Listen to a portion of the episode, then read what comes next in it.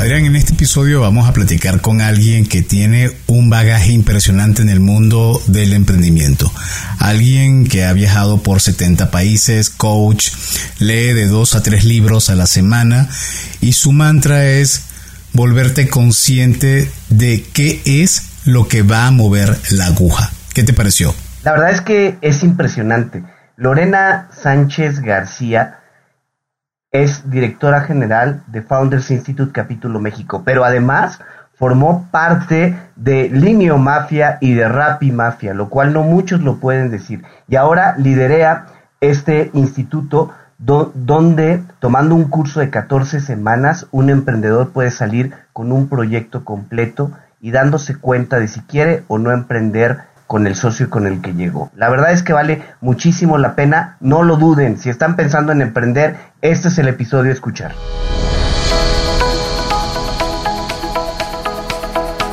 Hola, has venido a escuchar nuestras historias, ¿verdad?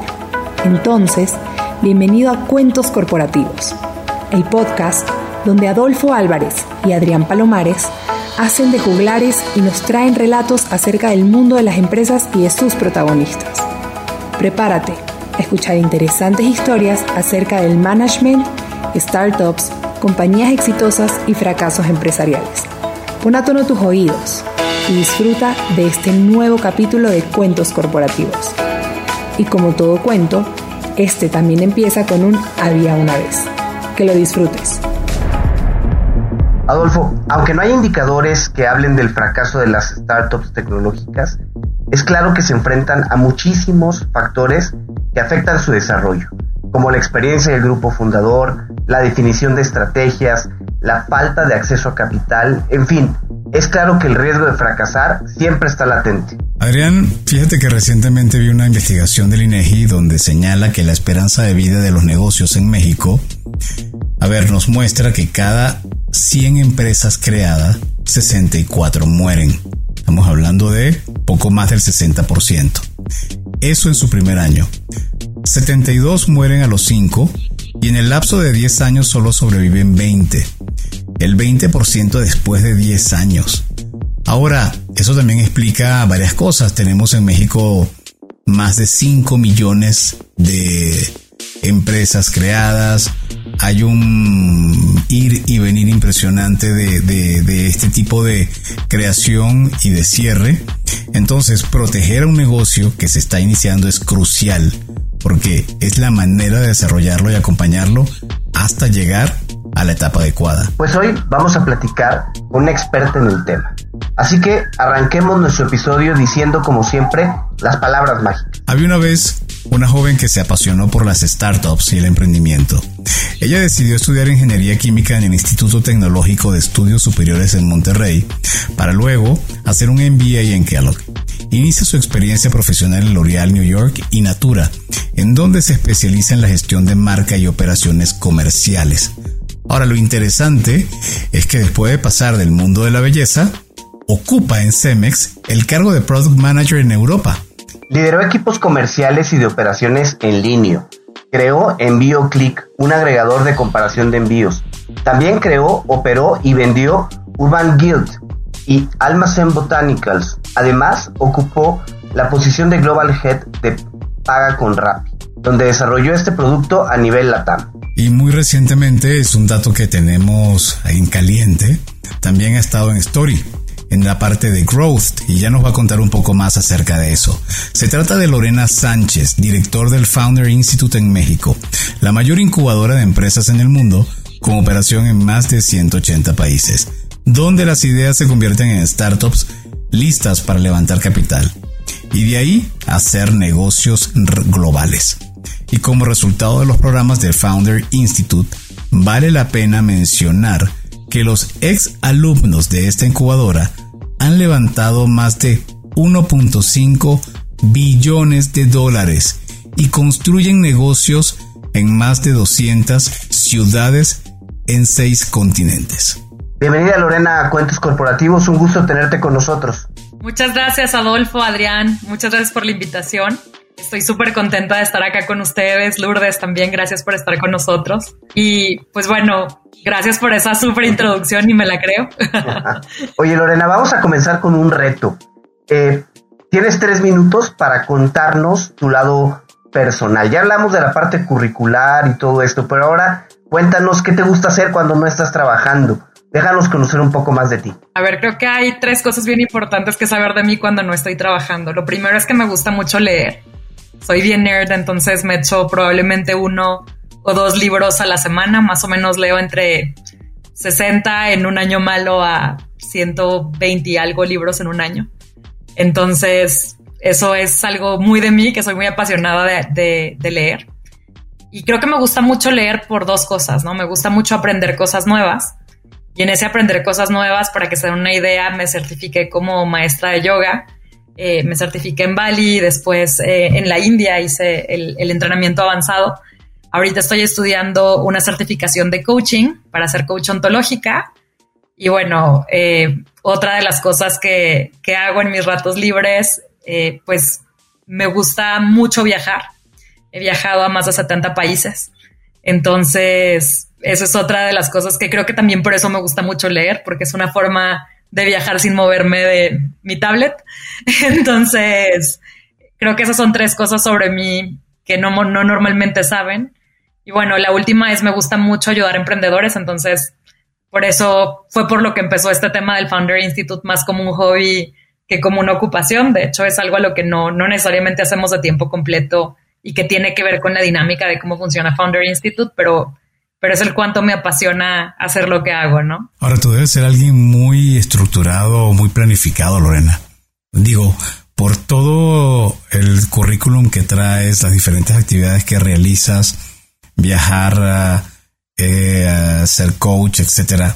¿Cómo te, cómo te, cuál es tu hack, dirías, para poder hacer todo esto? A ver, creo que hay dos o tres cosas bien importantes también ahí para mí, ¿no? Lo primero es soy muy estricta con mi calendario, o sea, si no está en mi agenda, no pasó. Entonces, eso es una de ellas. La segunda es, me gusta mucho ponerme como que objetivos diarios y semanales y mensuales de qué cosas son importantes, qué cosas son urgentes y qué cosas son necesarias.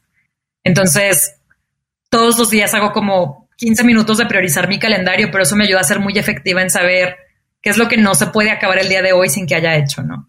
Y o sea, soy así para todo. Desde me pongo a dieta y tengo una hojita donde voy traqueando si dormí bien, si tomé mis dos litros de agua, si me salí a hacer ejercicio, si qué hice, si sí comí verduras bien, si, si hice la dieta o rompí la dieta y si rompí la dieta poquito o mucho. Entonces eso también me ayuda mucho a estructurar dónde la estoy regando para poder aprender de eso y poder corregirlo.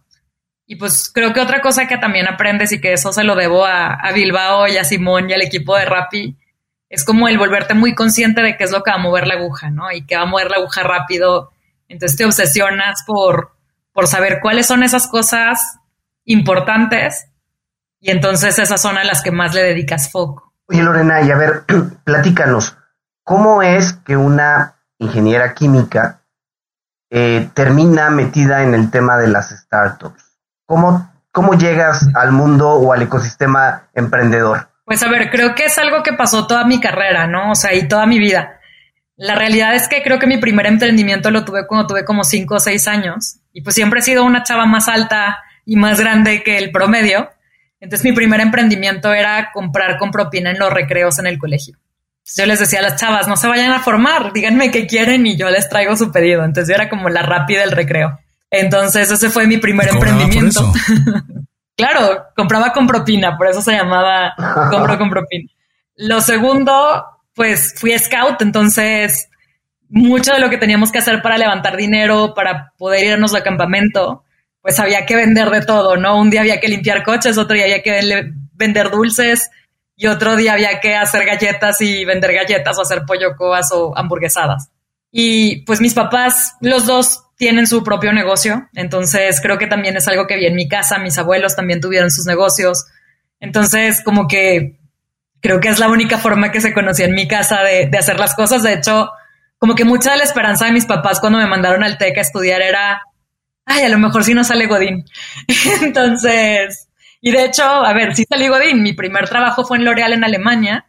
Trabajé en operaciones y me di cuenta que la gente que hacía los productos padres estaba en marketing. Entonces, cuando yo volví a México después de que me gradué, fue como, bueno, yo quiero trabajar en marketing en belleza. Y obviamente todos me decían, no, eres ingeniera química, por. Entonces terminé trabajando en Cemex, pero en Cemex trabajé en un equipo muy peculiar. Trabajé en un equipo de mergers ¿Aquí en México o, afuera? Empecé aquí en México, pero luego, luego me mandaron a la primera compra, que fue la compra de RMC. RMC era una compañía que era gigantesca, era del mismo tamaño de Cemex, entonces Cemex se duplicó ah. por comprar claro, en ese momento yo recuerdo, yo trabajé en la Farge hace muchos años y recuerdo cuando Cemex es, cuando hace la compra, creo que era el tercero eh, a nivel mundial y eso lo catapultó. Sí, eso lo volvió el primero y entonces, pues fue una experiencia súper interesante porque éramos como una startup adentro de Cemex. Que a ver, si a mí me preguntas, Cemex siempre ha tenido como un mindset muy emprendedor, ¿no? Que es este mindset de Monterrey, este mindset regio de, moverse rápido, de, la tecnología, de, la industria. Y pues a ver, la forma en la que Cemex era exitoso era usando tecnología para sacarle jugo a todas esas integraciones. Entonces, pues ahí fue, por un lado, mi primer exposure a hacer tech y por otro lado, mi primer exposure a una cultura más emprendedora. Y entonces, después de Cemex, me voy a la maestría. Y en la maestría dije, bueno, voy a hacer major en entrepreneurship y de hecho tomé un montón de clases de entrepreneurship, pero dije, me gustaría tener un emprendimiento de belleza. Entonces creo que para poder sacarla del estadio me hace falta ver más box, entonces voy a trabajar en belleza. Así que trabajé primero en L'Oreal. En L'Oreal, uff, ahí sí me quería morir, porque era una cultura súper corporativa, súper jerárquica y eso que L'Oreal tiene una cultura más creativa, ¿no? Porque es una industria creativa. Entonces, o sea, yo creo que si yo hubiera trabajado en una industria súper tradicional, en una compañía tradicional, me hubiera vuelto loca. Entonces, de L'Oreal me voy a trabajar a Natura. ¿Cuál de las veces? Eh, en total, la suma. la suma fueron casi dos años. Imagínate, casi dos años. Y al final, entonces te sentías por lo que te, por lo que transmites, como que te afició un poco, ¿no?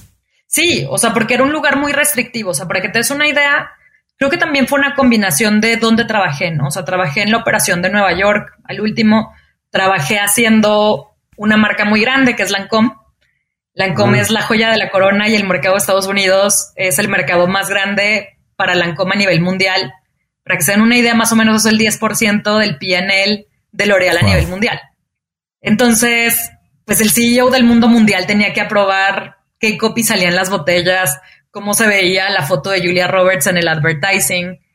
Entonces, pues eso hacía que no tuviéramos una cultura nada ágil.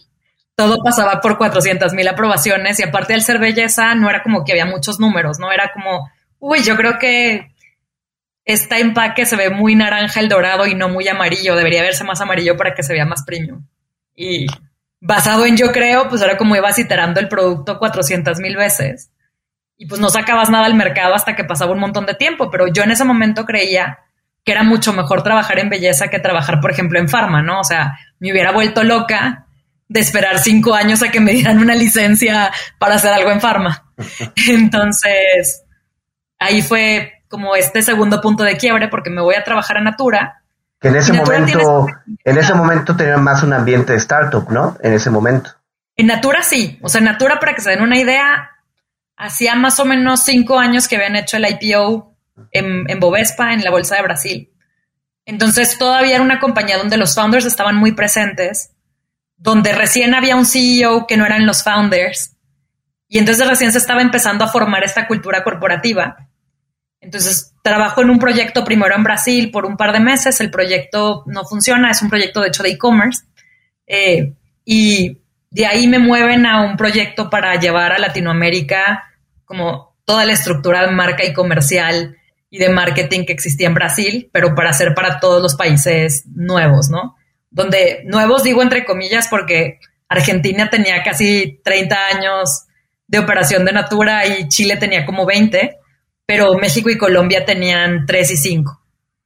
Entonces, justo ahí pues hizo un ambiente muy de startup. De hecho, me da mucha risa porque casi toda la gente que trabajamos en nuestra unidad de negocio, hoy estamos haciendo algo en el mundo startup.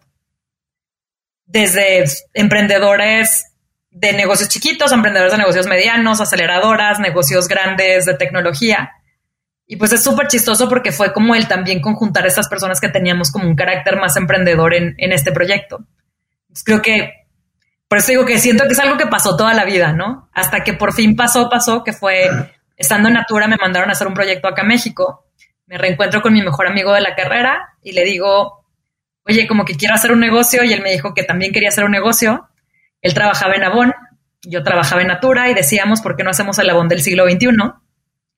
Entonces decidimos empezar a aprender de ese tema de emprendimiento. De hecho, a ver, en esos tiempos, y me voy a delatar, en esos tiempos había muy poquitos fondos de inversión. Recién los fondos se habían creado porque recién la regulación en México había permitido que se crearan los fondos. Lo segundo que había ocurrido era que pues recién crearon esta figura para que pudieras recibir dinero eh, de, Venture Capital, que eran estas APIs tan famosas. Y pues bueno, o sea, no había aceleradoras todavía en el país, no había incubadoras todavía en el país, todavía 500 no existía, ni más Challenge. Founder Institute mucho menos, o sea, Founder Institute se estaba creando más o menos por esas fechas en Silicon Valley. Entonces, entré al único programa que había de algo para hacer eso, que era el programa de Posible de Televisa. Y, ahí fue como empecé a aprender y de hecho creo que eso fue lo primero que me abrió los ojos. Y me abrió los ojos porque yo estaba pensando en un negocio muy tradicional con un componente chiquito de tecnología, ¿no? O sea, una bonda del siglo XXI, 80% es vender perfumes y labiales y el otro 20% es poner un e-commerce para que puedas entregar los perfumes y lociones. Pero eso me abrió la mente a que la tecnología podía cambiar muchísimas cosas, ¿no? Que el emprendimiento podía resolver muchos de los problemas que ni el gobierno ni la iniciativa privada habían resuelto en décadas. ¿Y cómo, cómo de ahí se da el trayecto hasta Founder? Uy, de ahí, pues fue súper chistoso, ¿no? Cuando estábamos en Posible, eh, nos, para mi buena suerte, nos dan capital para mi mala suerte no nos dan todo el capital que necesitábamos para poder hacer ese proyecto de Avon. Entonces terminamos pivoteando a algo que ya es muy común hoy, pero es un champú en barra que fuera sustentable y ecológico. Entonces, resulta que nuestro empaque estaba muy feo, pero nuestra fórmula estaba muy buena, nos la compra un retailer. Y pues yo habiendo estado aquí en Ciudad de México mucho, justo por estos cursos de emprendimiento y por vender el producto, y, y justo todavía tenía un trabajo godines de, día, esto lo hacía de noche, eh, o en mis días de vacaciones, que era cuando me iba a tomar los cursos o, el campamento ese de posible. Eh, pues en una de esas uno de mis amigos de Kellogg, de la maestría, me dice, oye, en línea estamos buscando a alguien que lleve belleza, ¿no te interesa? yo así de, no sé qué es eso de línea, pero cuéntame más. Entonces, me dicen, mira, estamos haciendo una tienda en línea, me entrevistan en una casa en Polanco, en un jardín de esa casa de Polanco en unas mesas, ya saben, de esas de cerveza o de refresco. De las plegables. Y de esas, ni siquiera plegables, esas ya sabes, blancas. Ah, de las blancas. Peor todavía. Peor todavía. Y en esas sillas, aparte, ya sabes, de esas de, de tijera. Y es como, bueno, sí, sí nos gusta tu perfil. ¿Cuándo puedes empezar? Y yo no, pues tengo que renunciar y como me tengo que mudar porque todavía todas mis cosas estaban o sea, estaban en Buenos Aires porque yo estaba haciendo un proyecto en México. Entonces había que traerme mis cosas de Buenos Aires y pues bueno, yo creo que como en tres meses. No, ¿cómo? Mañana. y yo así de, pero no tengo ni departamento en México. O sea, estoy viviendo en un hotel que paga la compañía de dame chance. Pues sí, habla con ellos y diles que el viernes te vas. Entonces, o sea, más o menos algo así terminó siendo. Regresé a Argentina por mis cosas un fin de semana como no tenía departamento ni dónde poner mis cosas, mandé todas mis cosas a casa de mis papás en Torreón. Y viví en el sofá de varios amigos por un par de semanas, casi tres meses. Cada semana un par de semanas, casi tres meses. Porque entre que no tenía tiempo para buscar departamento y que me habían dicho que era muy riesgoso lo que estábamos haciendo y que si no funcionaba en 90 días, entonces a lo mejor no iba a tener chamba entonces tampoco me quería comprometer con una renta de un ya, departamento. Perdón la discreción, pero mm, por lo menos te pagaban más de donde estabas antes o, o ganabas menos. Ganaba menos y me pagaban con equity. Ya era la primera vez que había escuchado del tema del equity afuera de una clase. O sea que tú, tú dejaste tu trabajo Godín eh, para irte a una startup que te estaban pagando una parte con equity y durmiendo en un sofá. Ah, qué bonito, muy bien. y además de eso, trabajando en una mesa de esas de refresco. ¿Y, fuiste de los primeros empleados en Lino en México? No necesariamente, fui más o menos como la empleada. ¿Te tocó trabajar con Carlos García? Sí, Carlos de hecho ya estaba, Carlos ya llevaba un ratito. Eh, Roger también ya estaba, ya llevaba un ratito, Fede también ya estaba, ya un ratito. Yo llegué más o menos al mismo tiempo que Olivier y que José Pertusa, que fue un par de meses después que García. Yo llegué como tres, cuatro meses después que García. Entonces, pues llego y es como, bueno, eres la chava de Beauty, hazle como puedas. Aquí hay 100 mil pesos y dos pelados, make it rain. Entonces, pues al principio fue catalogar todo lo que pudiéramos y literal, cada que caía un pedido, agarrar la Amex y salir corriendo al Palacio de Hierro a comprar el producto o a Walmart y meterlo en esta feta en cuanto caían los pedidos. Entonces, era, eran muy divertidos esos días para ver qué funcionaba, pero también mucho del que funcionaba era saber que era bien parecido a venta directa, ¿no? Porque tenía lo mismo que venta directa. Comprabas un producto que nunca habías tocado, que no te habías probado, que ibas a pagar y se iba a tardar un montón en que te llegara. Entonces era la misma dinámica, nomás no te la vendía la tía Juanita. Entonces, creo que eso fue parte de lo que también hizo el cómo, cómo hicimos esa estrategia para crecer belleza. Y pues bueno, al final de esos 90 días en los que ya por fin tuve departamento, pues lo que pasó fue que belleza se convirtió en una categoría relevante para México y por ende fue cuando decidimos que íbamos a expandirla a los, a los países existentes, que eran Venezuela, Perú y, Colombia en ese entonces. Y era cuando estaba en, la mente el abrir Chile, Argentina, Ecuador y Panamá. Entonces justo fue una categoría con la que abrimos la casa cuando, cuando abrimos los nuevos países. Y pues fue una super experiencia porque de ahí, o sea, 100% valió la pena dejar el trabajo Godín, la seguridad, las 20 mil prestaciones, el coche corporativo y el vivir en un sofá, porque aprendí muchísimo, ¿no? O sea, eran también unos tiempos que no son estos. O sea, el talento de tech no existía porque casi no había compañías de tecnología. Y era más el cómo contratábamos chavitos recién graduados de la universidad. Por ejemplo, me tocó contratar a Memo de Luna. Memo estaba en mi equipo. Y, o sea, cómo poder tener suficiente olfato para saber quién iba a ser un chavo que pudiera aprender rápido, que aprendieran solitos, que fueran muy rifados y que tuvieran mucho ownership y pues que, pudieran ayudarnos a, mover esa aguja rápido, ¿no? Oye, a ver, Lorena, eh, ¿y en qué momento llegas a Founder Institute? Justo después de Linio, pues cuando Linio, ya saben, Linio se vende a Falabella y cuando vendemos Linio, yo vuelto y digo, a ver, todo esto que aprendimos, todo lo que costó de dinero, de sudor, de lágrimas, de, de, todo no puede quedarse en la basura, ¿no? Entonces, haciendo una de las compañías, yo era mentora, justo Más Challenge iba llegando a México, era mentora en Más Challenge, y ahí conocí a Toño, mi socio. Toño estaba haciendo una startup de fotografías, y cuando Toño estaba levantando capital, fue a Silicon Valley, y justo el que había sido su jefe conocía a Deo, y le dijo, oye, quieren abrir un capítulo en México, y Toño dijo, estaría interesante, déjame te presento a alguien, yo creo que conozco a la persona perfecta para llevarlo. Entonces así nos presentaron, fue como, suena, vamos a hacerlo. Y pues bueno, hace casi cinco, ya casi cinco años, de hecho, este, este, este agosto que, que empezamos a hacer esto. Wow.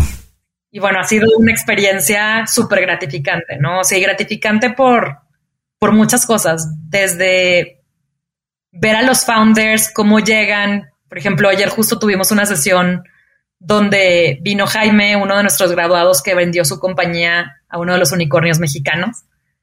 Y pues me llena de orgullo porque era un chavo que era súper godín cuando lo conocimos. Como, por ejemplo, teníamos un founder que era súper tímido, le daba muchísima vergüenza pichar, le daba mucha vergüenza pararse y estar en público y como hoy es una persona súper segura, cómo, cómo le cambió la vida aparte radicalmente este cambio de chip que les decimos siempre que, hacemos en el programa, ¿no? ¿Y qué sientes que, que hace que Founders logre generar ese cambio? ¿Cuál es el diferenciador? Ahora sí, danos el pitch de Founder Institute. A ver, creo que para mí Founder Institute hay principalmente tres cosas que lo hacen diferentes, ¿no? Lo primero es, es una compañía que está hecha de founders y para founders. Entonces, ¿qué quiere decir eso? Que no hay nadie que te dé una clase que no haya tenido una compañía o sea un operator de una compañía. Porque de repente te pasa lo que a mí me pasaba en la universidad, ¿no? Que me daban una clase de emprendimiento y mi maestro no había tenido nunca ni un puesto de tacos. Entonces, eso creo que es lo primero que hace el Founder Institute diferente. Lo segundo es que el Founder se enfoca en la etapa más temprana. O sea, ¿qué me refiero con la etapa más temprana? Si tú piensas en un Mass Challenge o en un 500, o sea, ellos son aceleradora. Eso quiere decir que ya traes dinero y ya traes tracción y vas a pisar el acelerador y a quemar dinero mientras estés ahí. Acá somos una incubadora que también acelera.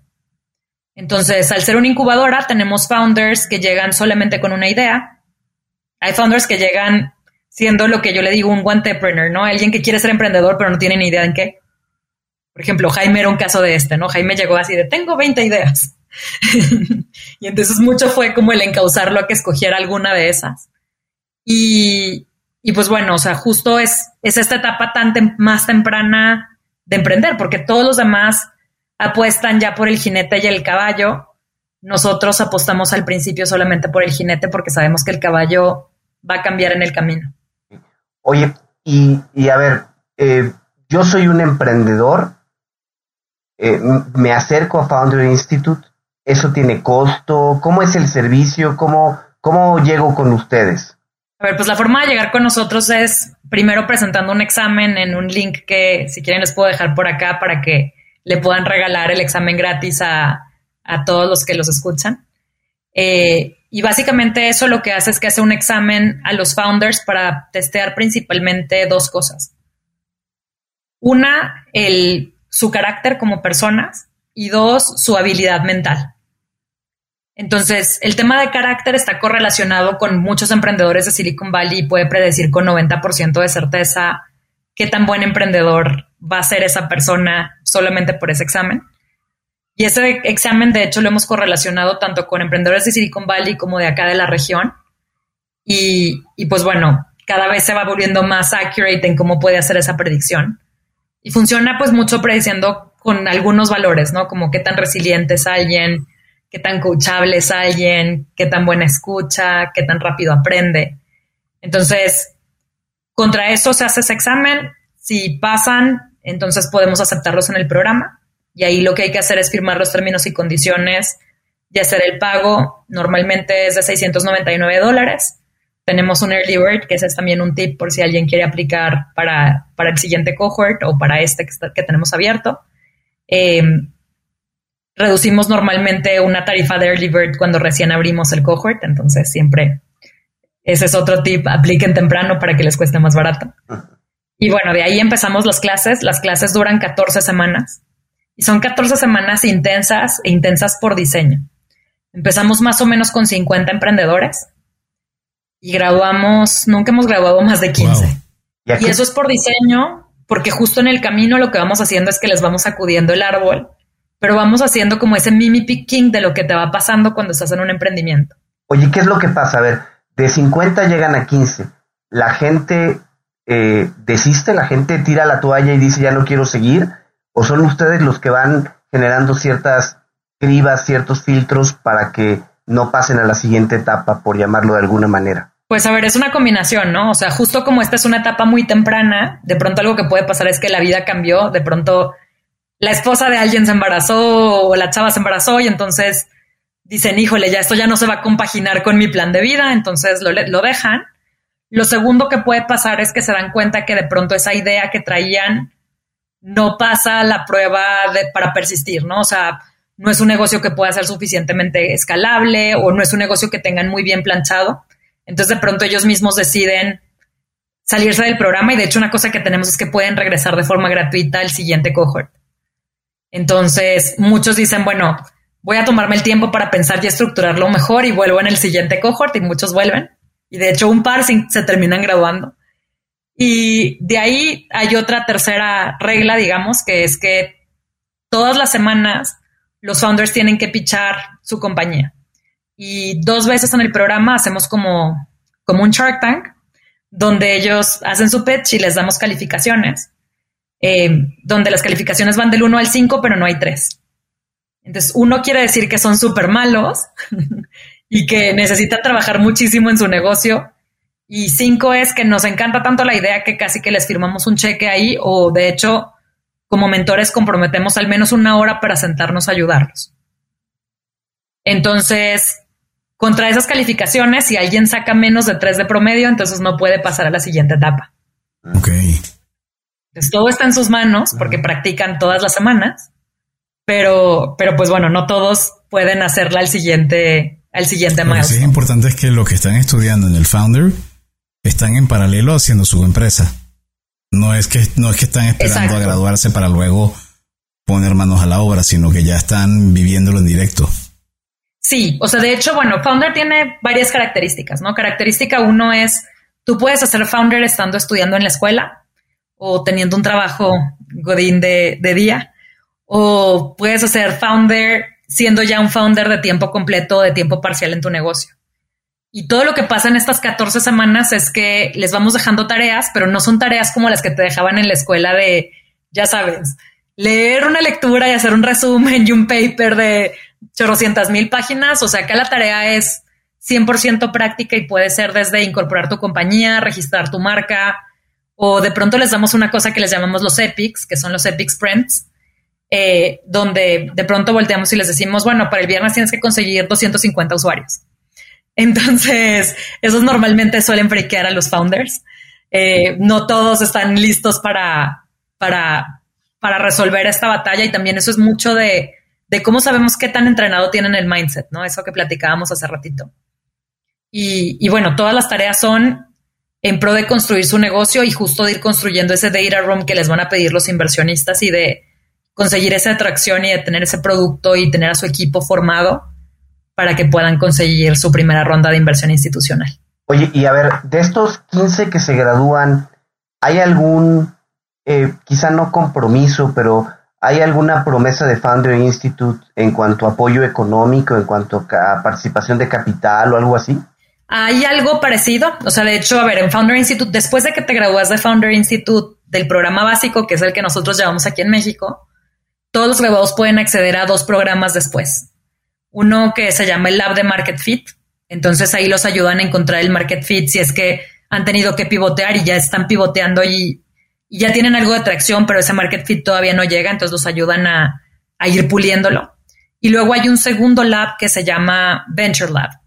Entonces en ese lab lo que hacen es ayudarles a los founders a conseguir inversionistas, les presentan inversionistas, les enseñan cómo hacer los decks, les enseñan a negociar, les enseñan a leer lo que hay escrito en los contratos, porque pues obviamente no mucha gente sabe qué es un drag along, un tag along, si algunas prácticas son medias canibalísticas cuando están firmando los term sheets, entonces les ayudan a negociar el term sheet y les ayudan a, a ver las condiciones para operar la compañía.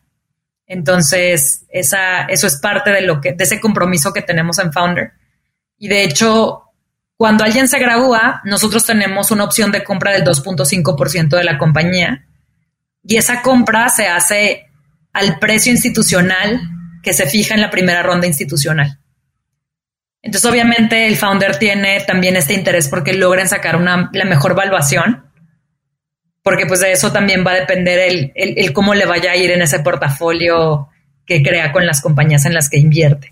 Lorena, ahorita vamos a ir a una pausa, pero al regreso te quisiera preguntar, de todos los proyectos que hasta ahora tú has visto, ¿cuál es para ti uno de los más relevantes y que sientes que dices, wow, esa es una idea killer, realmente la mejor de todas?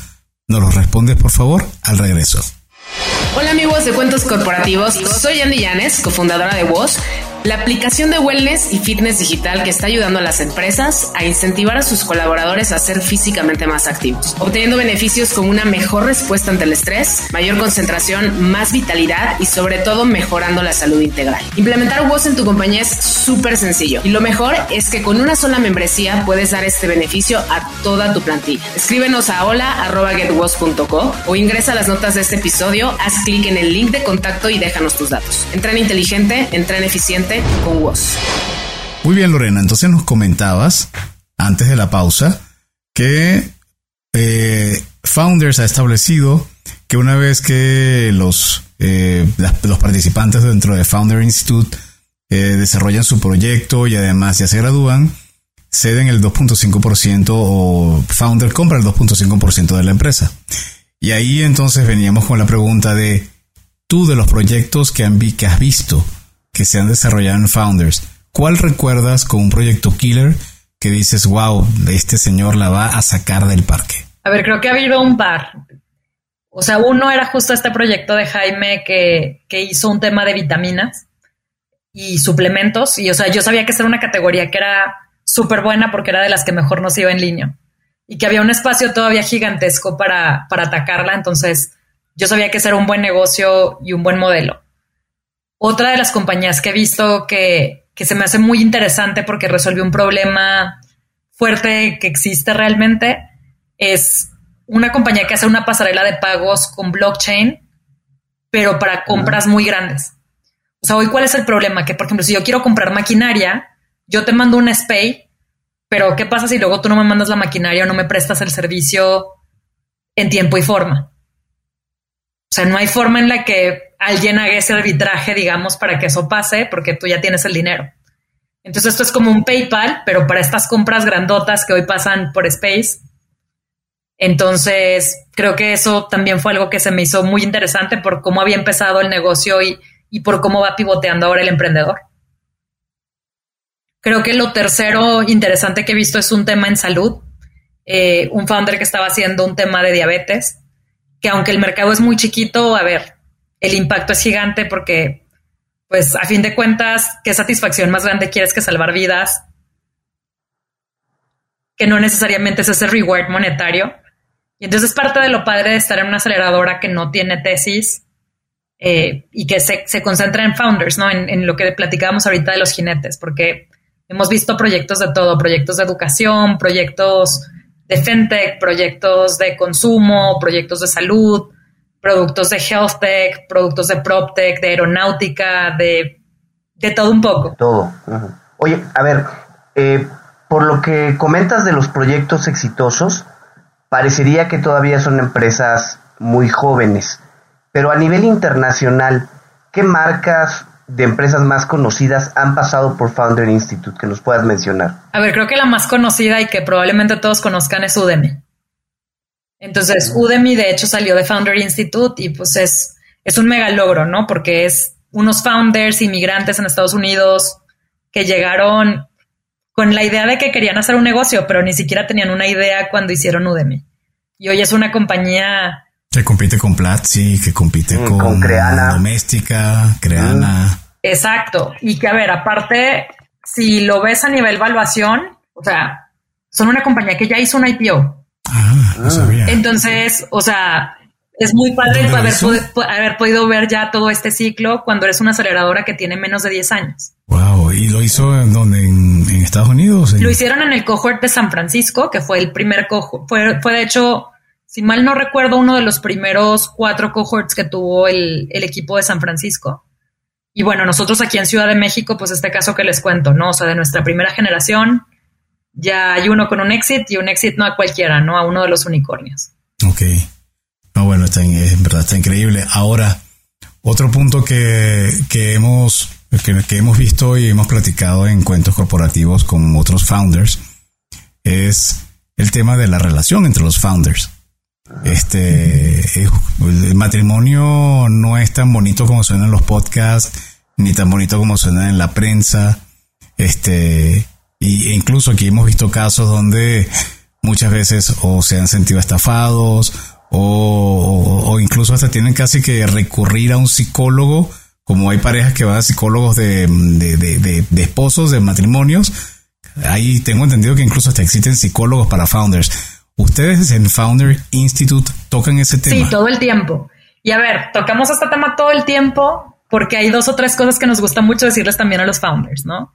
Si tú te tomas muchos meses de ser novia de tu esposo ¿Por qué quieres tomarte un café y comprometerte a hacer una compañía por los próximos 10 años y ver a un pelado por 40, 60, 80 horas a la semana cuando nomás te tomaste un café con él?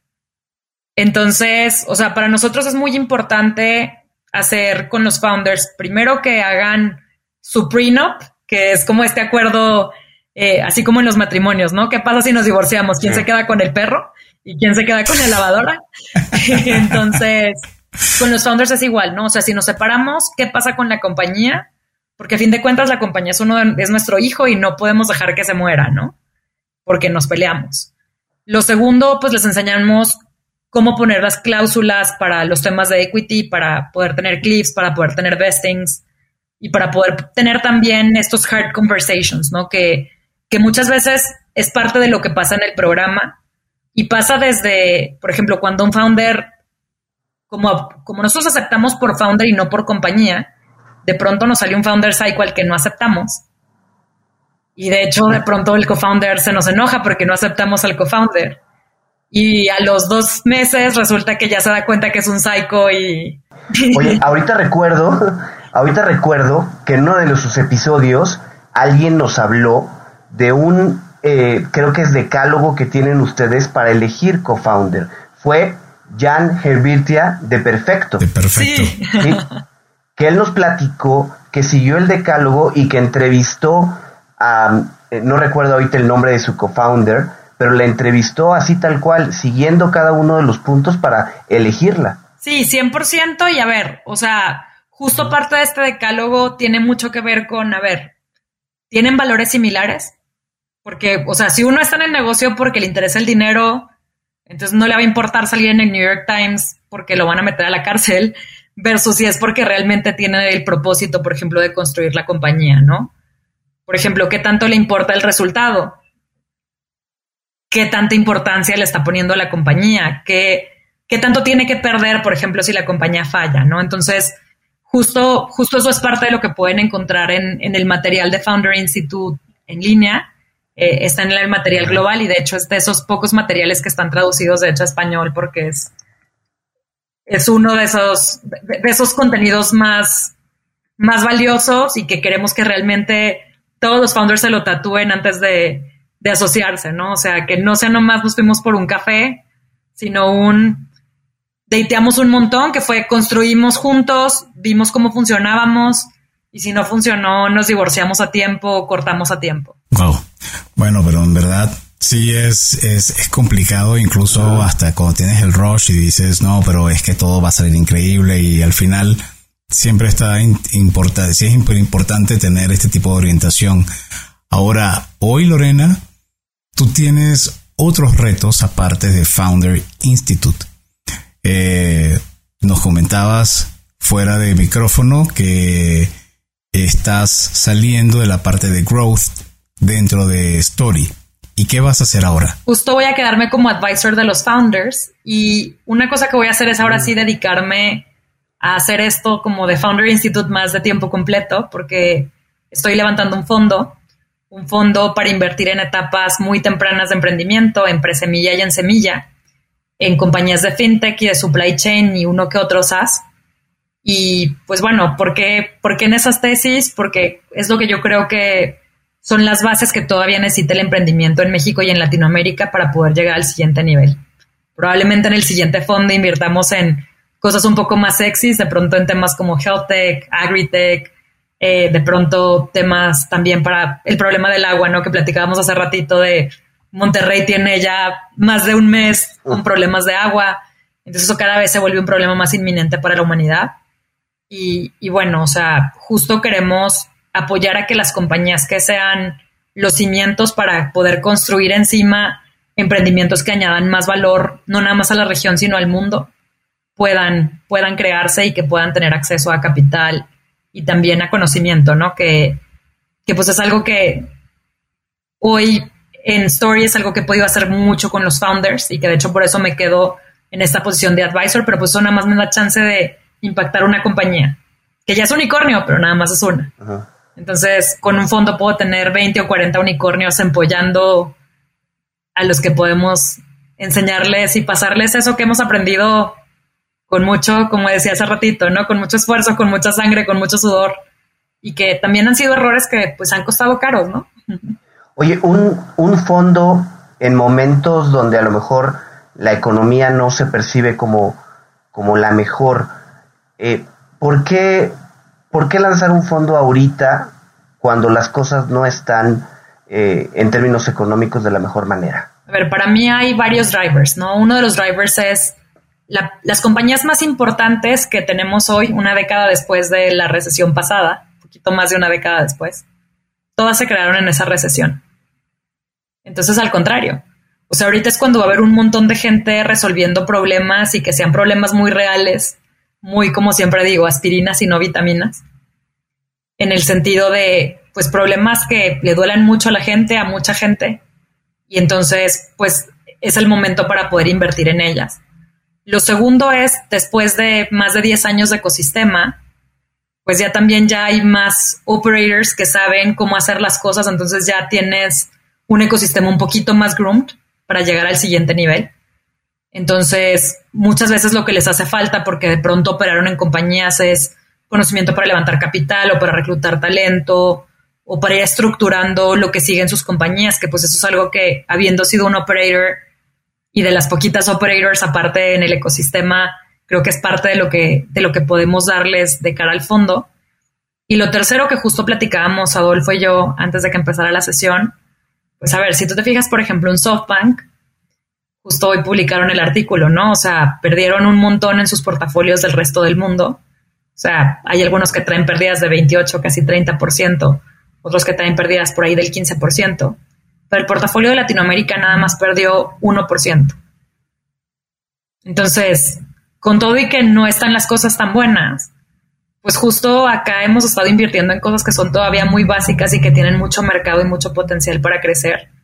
Pero también lo que platicábamos hace ratito, ¿no? Nos hemos apretado el cinto, porque si te das cuenta de todo el capital que se ha levantado en la región, más o menos el mitad, la mitad se lo llevaron Kabaki rápido. Ajá. Entonces, la otra mitad es la que ha venido para el resto de la diversificación. Entonces, las etapas tardías probablemente son las que van a batallar más con capital, porque pues hay valuaciones que de pronto muchos de los founders no van a querer bajar, pero en etapas tempranas no hay valuaciones, es, es recién donde vas a ponerles la evaluación o donde van a levantar con un safe. Entonces, por eso es por lo que creo que este es el momento adecuado para hacer un fondo. Ahora, en etapas tempranas, corrígeme si me equivoco, el rush está en conseguir el product market fit. Y luego está en lo que tradicionalmente se llama quemar. Eh, ahora, pareciera que con la nueva tendencia se está invitando a sí seguir, por supuesto, enfocándose en el product market fit, pero quemar menos, ser más profitable. ¿Tú qué opinas? 100%. Y a ver, para mí yo creo que tenía que llegar un momento en el que el mercado se corrigiera, ¿no? porque, o sea, tampoco es sostenible y viéndolo también del otro lado, ¿no? O sea, como compañía, literal, las compañías estaban viviendo para levantar capital para dárselo todo a Facebook y a Google. Literal. Entonces, ¿qué pasa si realmente te concentras en construir una marca, en construir crecimiento orgánico, en construir ese amor verdadero de los usuarios? Entonces, eso también te puede dar una velocidad de crecimiento muy rápida. O sea, a ver, velo con Nubank en Brasil. O sea, Nubank, la cantidad de dinero que invirtió para poder crecer lo que creció en Brasil, o sea, casi todo se lo gastó en marketing, pero eso es algo que aparte es sustentable porque sí es una inversión. Facebook y Google en pauta es un gasto. Así es. Oye, y a ver, eh, si alguien quiere acercarse contigo, conocer más de este fondo, quiere llevar su idea, sobre todo pensando que está en una etapa temprana, ¿qué hace? ¿A dónde va? ¿Cómo se llama el fondo, no? el fondo se llama Billioneurons, entonces pueden entrar a billioneurons.capital o me pueden echar por ahí un, un LinkedIn o un Twitter o un Instagram, siempre contesto. Entonces, y contarme qué están construyendo. Y de pronto, si están en nuestra tesis, nos encantará saber más de eso. Si no están en nuestra tesis, probablemente podamos darles algún consejo o conectarlos con algún fondo que sí esté en la tesis. Y bueno, y la pregunta de rigor que siempre hacemos en cuentos corporativos. ¿Cómo ves a Founder Institute de aquí a unos, por lo menos unos cinco años? Pues a ver, yo lo veo construyendo más compañías de esta etapa pretemprana, inspirando a más emprendedores. Hasta ahorita llevamos casi 500 emprendedores en estos últimos cinco años. Entonces, en los próximos sería cumplir 10.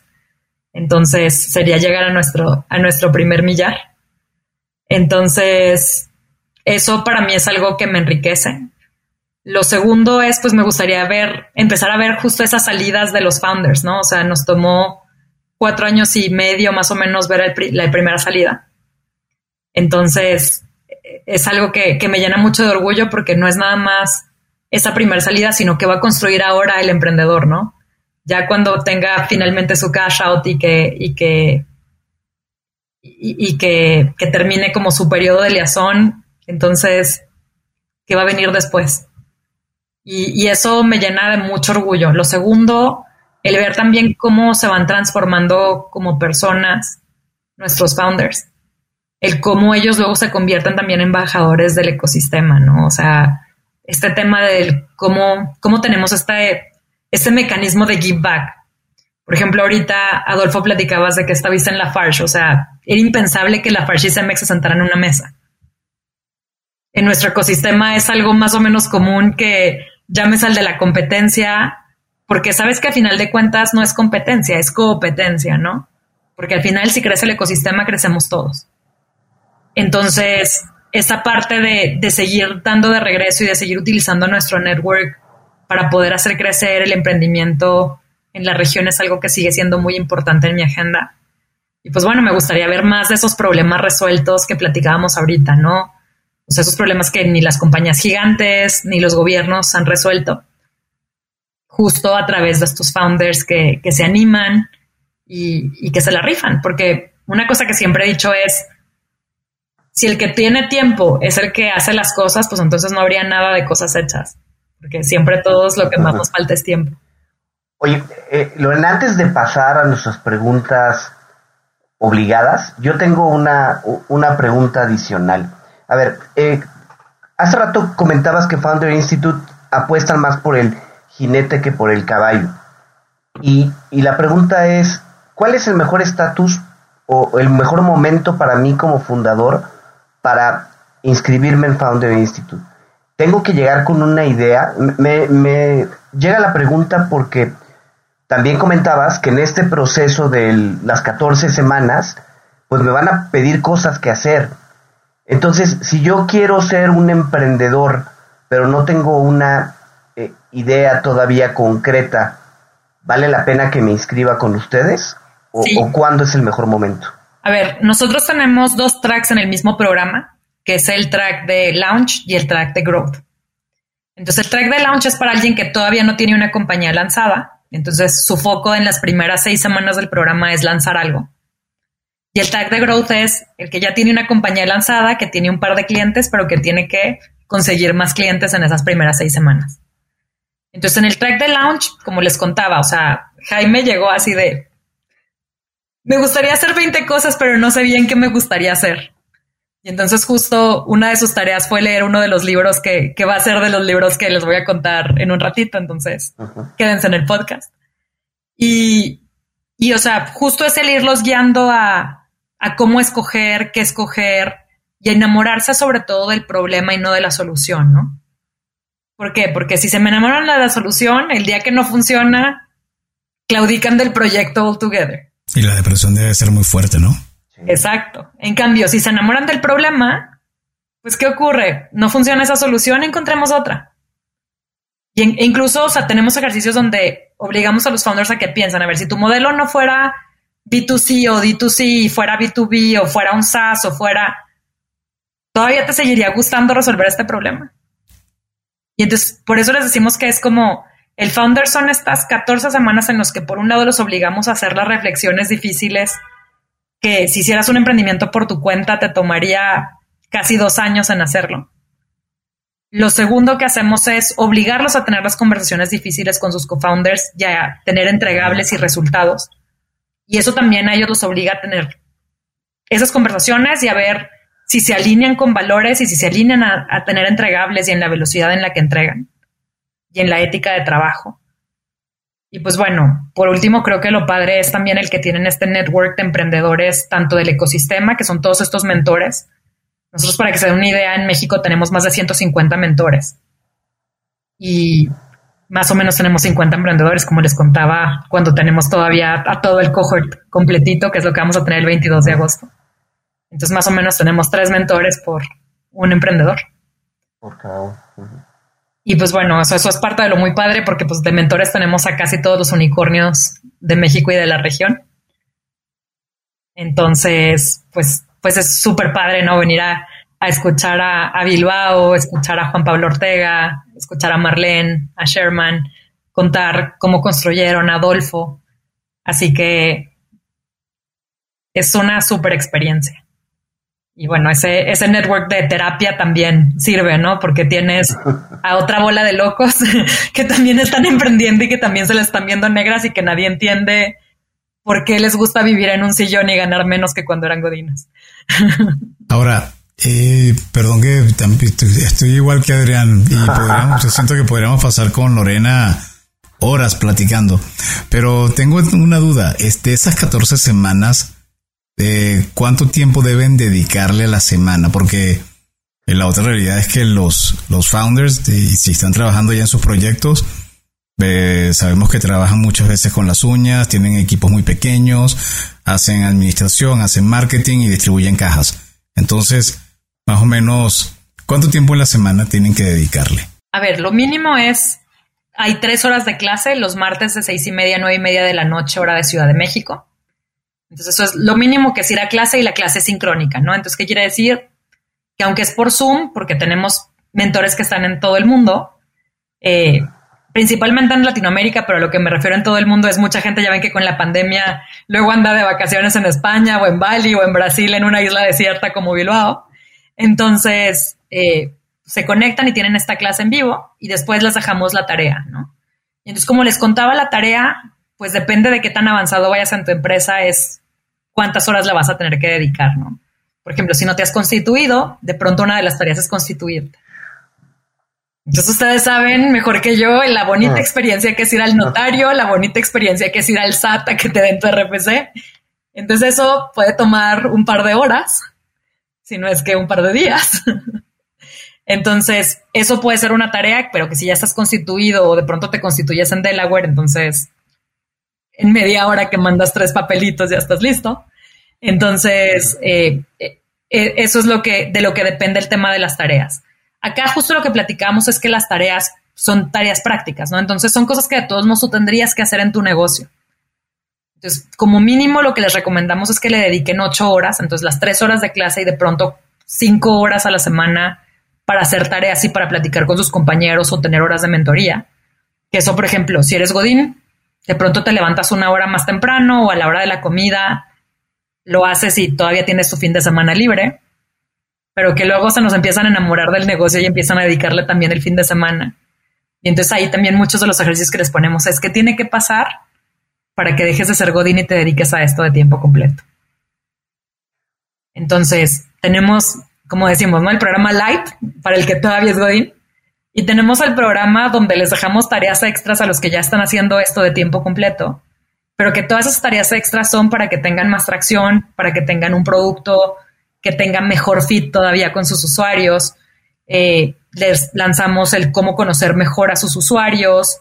Entonces, de pronto, temas ya de recursos humanos porque van a empezar a contratar más gente. Entonces, de pronto, sentarse a escribir ahora sí el, ok, ¿cuáles son los valores?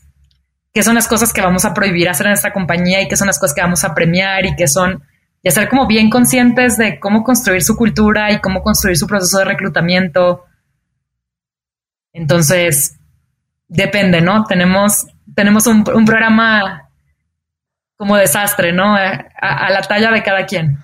Híjole, pues muy interesante y como decimos, podríamos pasarnos horas platicando al respecto.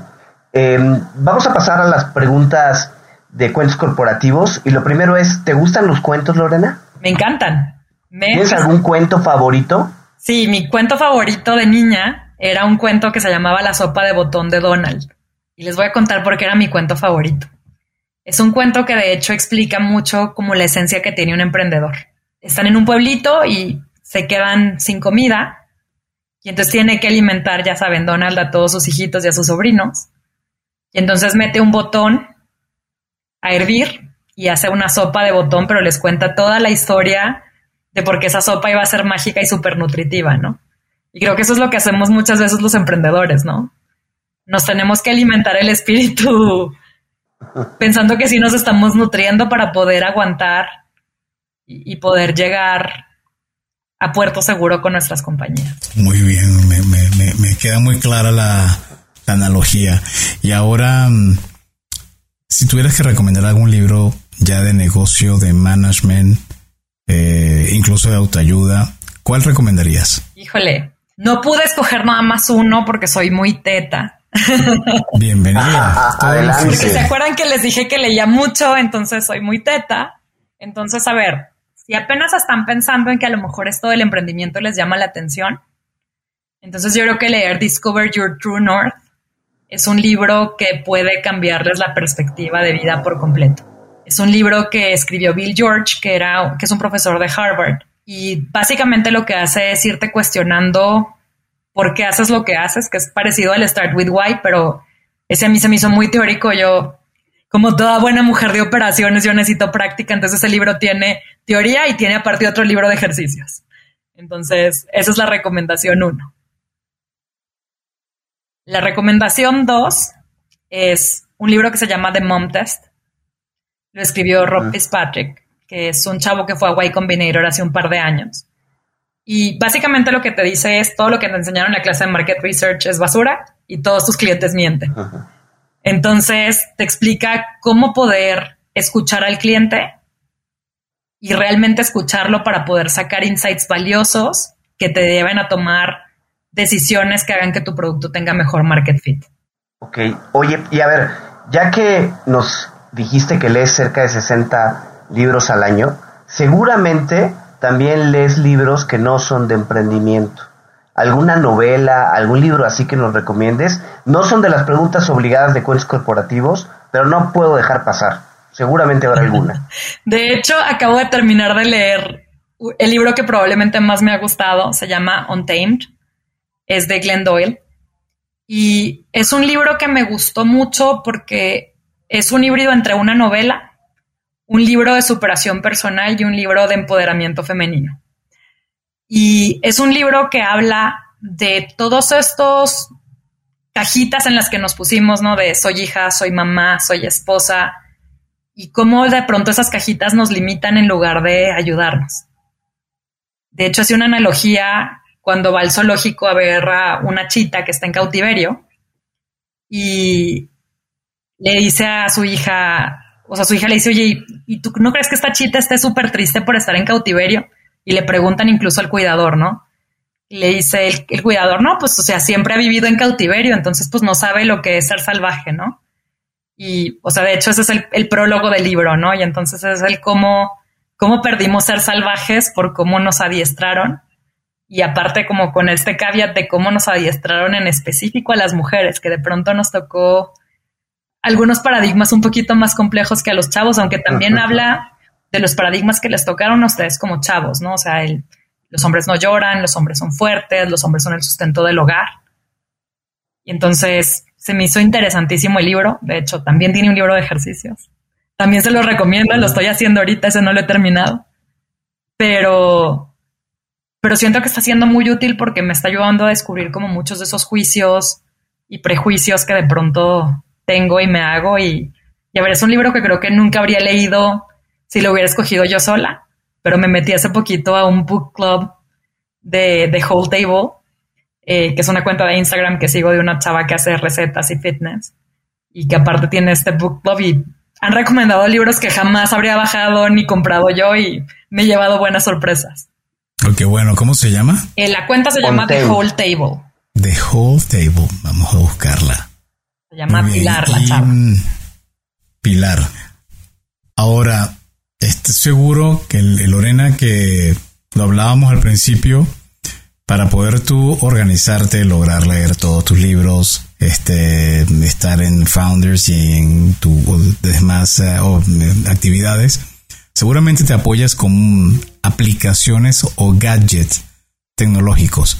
¿Nos puedes decir cuáles son? ¿Nos puedes dar el secreto? Claro que sí. A ver, uno de, los mejores, así, el gadget que más amo en el mundo es una app que se llama Clockwise, que conectas a tu calendario y entonces junta todos tus calendarios.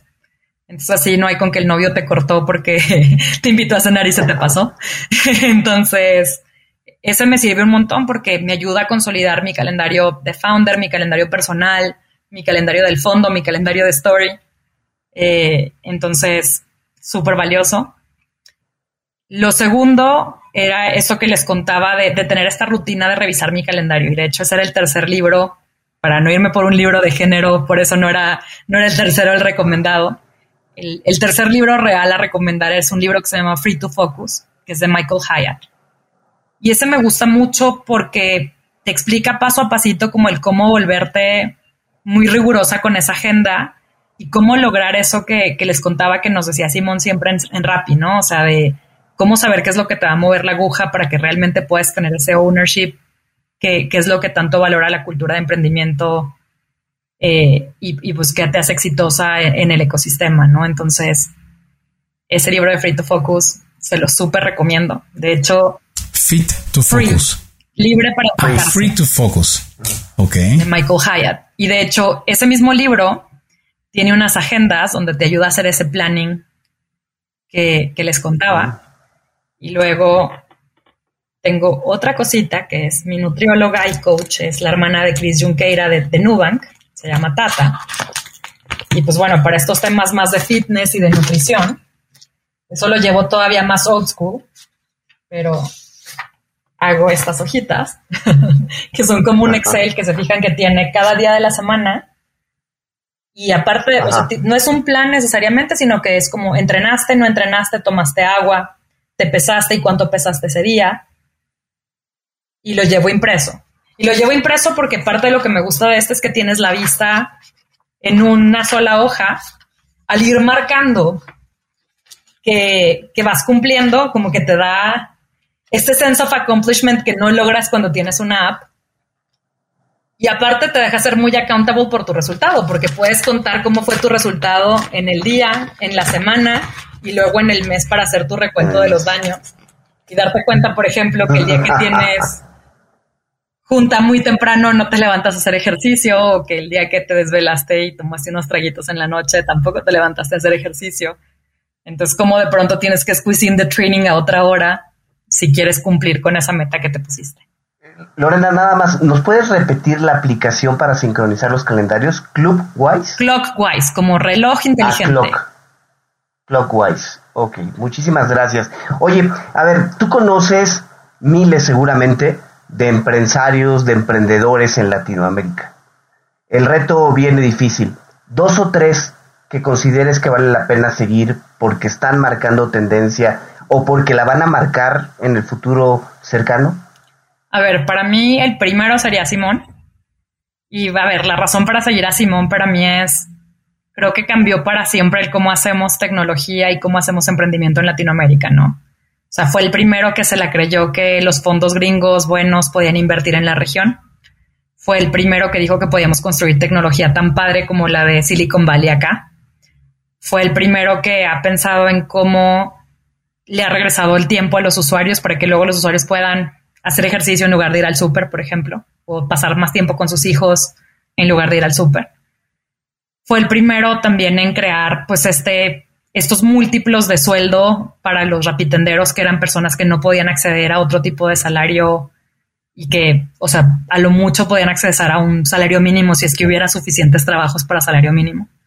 Y no está ofreciendo uno, está ofreciendo un par de salarios mínimos eh, por hacerla de rapitendero creo que también para nosotros, todos los que fuimos parte de este movimiento de Rappi, el cómo hizo la Rapimafia, pero que a mí me gusta más llamarla la Rapimagia, porque hizo que nos la creyéramos que podíamos emprender, que nos la creyéramos que podíamos hacer, como el chicharito, cosas chingonas. Y, y pues, o sea, para mí es toda una fuente de inspiración porque es desde los libros que te recomienda, la forma en la que piensa y el cómo tiene evaluado ese mindset. Oye, a ver, antes de pasar al siguiente empresario, tú formaste parte de la Rapimafia, pero también de la Linio Mafia. ¿Qué diferencia ves en uno y otro eh, origen, por llamarlo de alguna manera? A ver, creo que Linio Mafia, pues fuimos los primeros en hacer tech en la región. Entonces fue mucho como este aprendizaje de cómo buscábamos talento cuando no era un talento evidente, ¿no? No era como ahorita que ah, me quiero robar a un diseñador de UI, ¿de dónde me lo robo? Hay 10 unicornios en México y 40 en la región para escoger. Antes era, no había ni siquiera gente que hubiera estudiado eso, entonces contratabas un diseñador gráfico normalito y le decías que ahora tenía que hacer apps y de repente le comprabas un curso en Udemy o en Coursera para que se diera una embarradita de cómo funcionaba eso.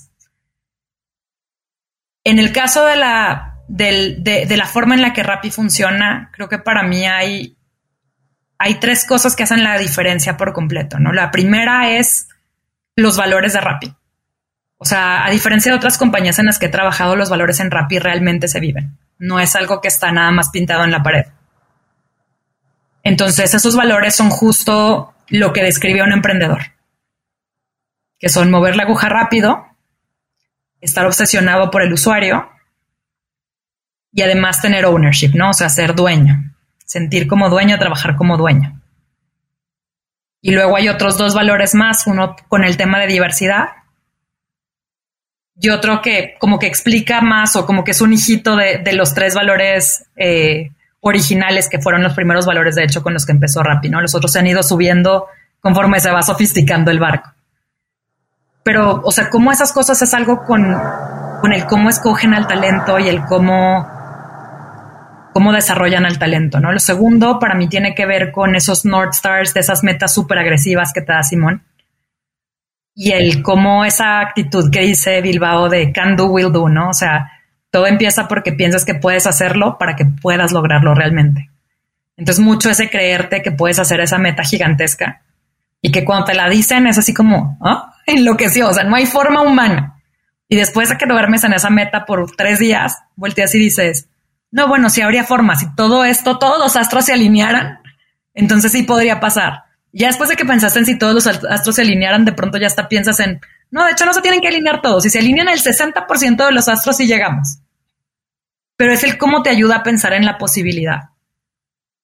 Y justo creo que ahí, viene también la tercera cosa, ¿no? O sea, que tu jefe no termina siendo tu jefe, sino tu jefe es la meta.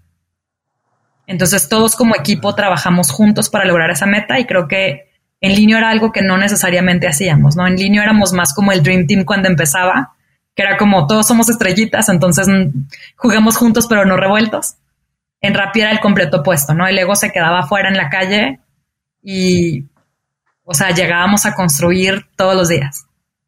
Qué padre, la verdad que sí. Y además, tú lo dices y, lo hemos escuchado en este podcast, en otros, donde incluso personas que ya no forman parte de Rappi, si en algún momento han tenido necesidad de algún tipo de apoyo, han podido contar con, con, Bilbao y con su equipo. Entonces, la verdad, una muy, muy gran empresa. Y a ver, Lorena, contactarte. Ya Adrián lo comentaba para lo que es tu fondo pero para founders, ¿dónde la gente debe tocar la puerta? Entonces, para tocar la puerta a Founder Institute de México, lo que hay que hacer es ir a www.fi.co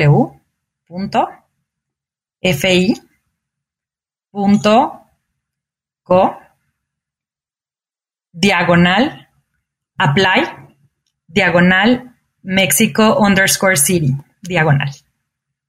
Entonces ahí van a tener el examen ¿ah? gratis. Facilísimo, por eso les dije que mejor se los paso. Ok, perfecto. Creo que es más fácil si no que me escriban a mis redes. En Twitter soy lorena.emprende, en Instagram soy Lorena Emprende y en LinkedIn soy Lorena Sánchez García. Eso está muchísimo más fácil. Oye Lorena, y bueno, ¿algún mensaje final que quieras compartir con nuestros escuchas, con las personas que han llegado ya al final de este episodio? Primero darles las gracias por haberme aguantado por ya no sé cuánto tiempo llevamos platicando porque se me ha ido súper rápido. Eh, pero pues sobre todo el decirles que, que sí se puede esto de emprender, ¿no? Que lo peor que puede pasar cuando te avientas a emprender es que no funcione y que ganes un montón de experiencia. Y pues si eras Godín siempre vas a poder volver a un trabajo Godín. Y es muy likely que ya no te guste un trabajo Godín después de que emprendas, entonces a lo mejor vas a terminar en una startup de alguien más en lo que se te ocurre de Next Big Idea. Excelente. Bueno, entonces es Lorena quien nos acaba de realmente dar una masterclass increíble acerca de lo que es emprender, de cómo está el ecosistema emprendedor en México y América Latina. Gracias Lorena Sánchez por habernos acompañado y a ustedes por habernos escuchado. Si les gustó este episodio, no duden en suscribirse en su plataforma y calificarnos con 5 estrellas. Agradecemos a nuestros aliados, la revista Neo, el marketing de nuevos negocios y a Radio Conexión Latam medios a través de los cuales se retransmiten episodios seleccionados de cuentos corporativos.